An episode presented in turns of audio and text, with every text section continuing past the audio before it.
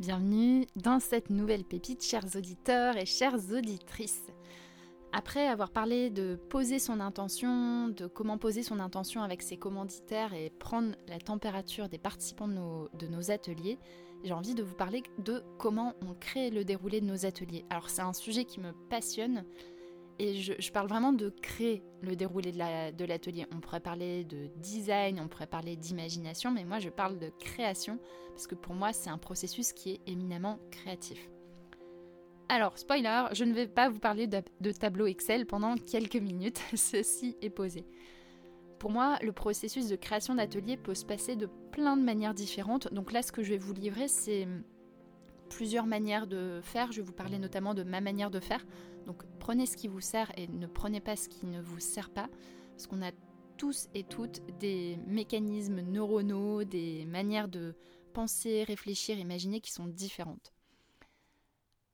Un processus que j'aime bien utiliser, c'est le processus créatif qui se fait avec la divergence et la convergence. La divergence, c'est l'étape de la créativité où on va avoir un maximum d'idées, partir dans tous les sens, avoir des post-it notés de, tous les côtés.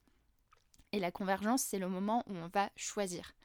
Et en théorie de la créativité, on aime beaucoup différencier ces deux, ces deux étapes-là, notamment parce que le cerveau ne sait pas tout à fait faire les deux en même temps. C'est comme essayer de prendre une inspiration et une expiration en même temps, c'est pas possible. Merci à Solène pour, euh, pour cette métaphore-là, mais si vous essayez d'inspirer et d'expirer en même temps, ça marche pas et c'est la même chose pour la créativité.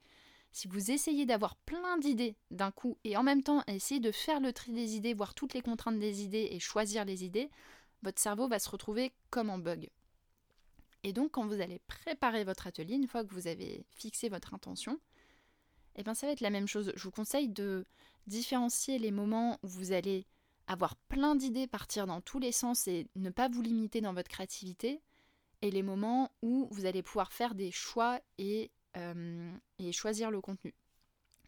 une des manières dont moi j'aime bien faire les choses, c'est déjà de, de, stimuler, de titiller mon imagination et de venir donner à mon intention un petit peu plus de relief. Donc j'aime bien utiliser par exemple des photos langage, des cartes. Récemment, j'ai commencé à faire des playlists aussi où je prends mon intention, donc ce qu'on a ce qu'on a défini dans les deux dernières pépites, je prends mon intention et j'essaye d'aller regarder l'univers de mon intention.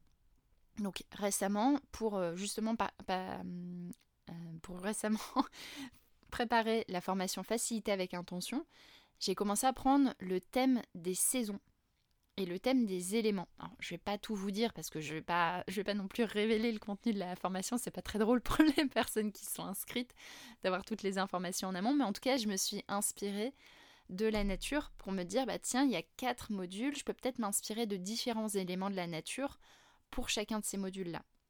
Et j'ai commencé à voilà créer mon univers créatif. Donc ça, c'est un petit peu comme l'échauffement de ma créativité. Ensuite, il y a l'étape de divergence. Alors, comme j'ai 15 millions d'idées à, la seconde, et vous pouvez peut-être l'entendre au ton de ma voix qui est assez rapide, j'aime bien généralement prendre un grand papier ou des post-it ou des feuilles et noter toutes les idées que j'ai. Par exemple, sur facilité avec intention, comme j'ai un livret de la formation, bah, au fur et à mesure que j'ai des idées pour la formation, je les note sur le livret et avant de recommencer à refondre la formation pour une prochaine promo, bah, je reprends toutes les notes que j'ai notées et je me fais un, comme une purge je note toutes les idées que j'ai. Et après, je laisse reposer. Je laisse reposer pour la simple et bonne raison que si j'essaye de faire le tri là tout de suite, ça peut, moi, chez moi, ça peut me générer du stress. Et je sais que mon cerveau marche mieux quand je délimite les différents temps. Il y a même des moments dans la journée où je sens que je suis plus dans des modes créatifs et plus dans des modes opérationnels. Par exemple, le début de matinée, généralement, c'est un super bon moment pour moi pour avoir plein d'idées. Et le début d'après-midi, le milieu d'après-midi, ça va être un meilleur moment pour faire cette étape de convergence. Euh, d'autres manières de faire de la divergence, vous pouvez faire des collages créatifs, vous pouvez commencer à dessiner des déroulés, vous pouvez imaginer votre déroulé d'atelier comme une histoire, il y a plein de manières dont vous pouvez faire ça. Ensuite, j'aime bien laisser reposer et après faire la phase de tri. Donc la phase de tri, je vais la faire de différentes manières. C'est déjà, je vais commencer à, à dessiner le déroulé de mon atelier. Donc je prends une feuille et puis je le dessine de manière très sommaire. Et déjà, en faisant ces premiers jets, je me rends compte de ce qui rentre et de ce qui rentre pas. Ce que je ce que je n'arrive pas à faire et ce que je ne veux pas faire, c'est de passer directement de plein d'idées à un déroulé d'Excel parce que je sais qu'en faisant ça, je vais mettre beaucoup trop de contenu dans mon atelier, je vais mettre beaucoup trop de choses et, que ça va pas servir les participants. Donc je fais d'abord la vision d'ensemble, la vision d'ensemble dessinée et une fois que j'ai la vision dessinée, eh ben je relaisse reposer et j'y retourne. Le lendemain, le surlendemain. Et au fur et à mesure, bah, j'affine et c'est à la fin que j'arrive sur du, sur du déroulé Excel, sachant que le déroulé Excel, et quand je suis tout seul, et surtout quand je suis avec des commanditaires, c'est quelque chose qui bouge.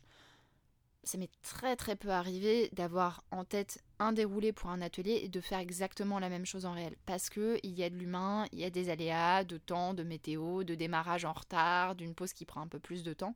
Donc ça, j'adore clarifier avec mes commanditaires et mes participants que mon déroulé, c'est un petit peu comme, euh, un élastique en fait. Il a la capacité de se rétracter à certains moments et que certaines phases aillent plus doucement, euh, plus rapidement, pardon, et de s'étendre à d'autres moments pour que, euh, voilà, pour que ça aille plus, que ça prenne plus de temps, plus de largeur sur, sur d'autres sujets.